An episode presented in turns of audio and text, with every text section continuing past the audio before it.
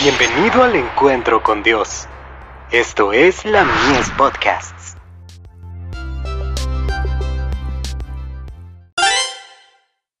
Hijos e hijas de Dios. De lo artificial a lo natural. Cuando veo tus cielos, obra de tus dedos, la luna y las estrellas que tú formaste, digo, ¿qué es el hombre, para que tengas de él memoria, y el Hijo del Hombre, para que lo visites? Salmos 8, versos 3 y 4. Dios nos insta a contemplar sus obras en el mundo natural.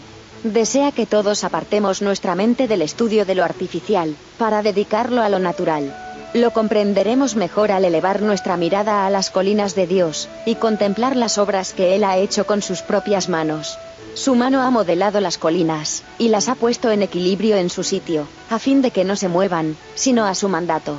El viento, el sol, la lluvia, la nieve y el hielo, son servidores que cumplen su voluntad.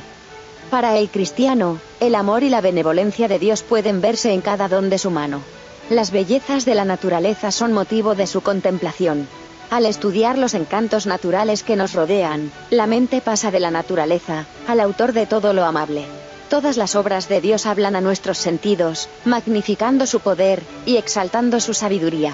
Cada ser creado tiene en sus encantos, aspectos interesantes para el Hijo de Dios, y modelan su gusto para contemplar esas preciosas evidencias del amor de Dios por encima de las obras de la pericia humana.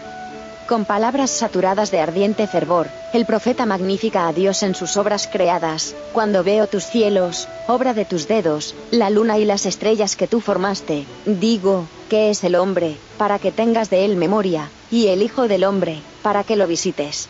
De Youth's Instructor. 24 de marzo de 1898.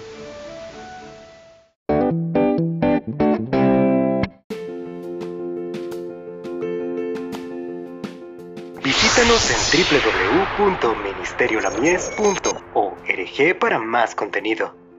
Dios te bendiga.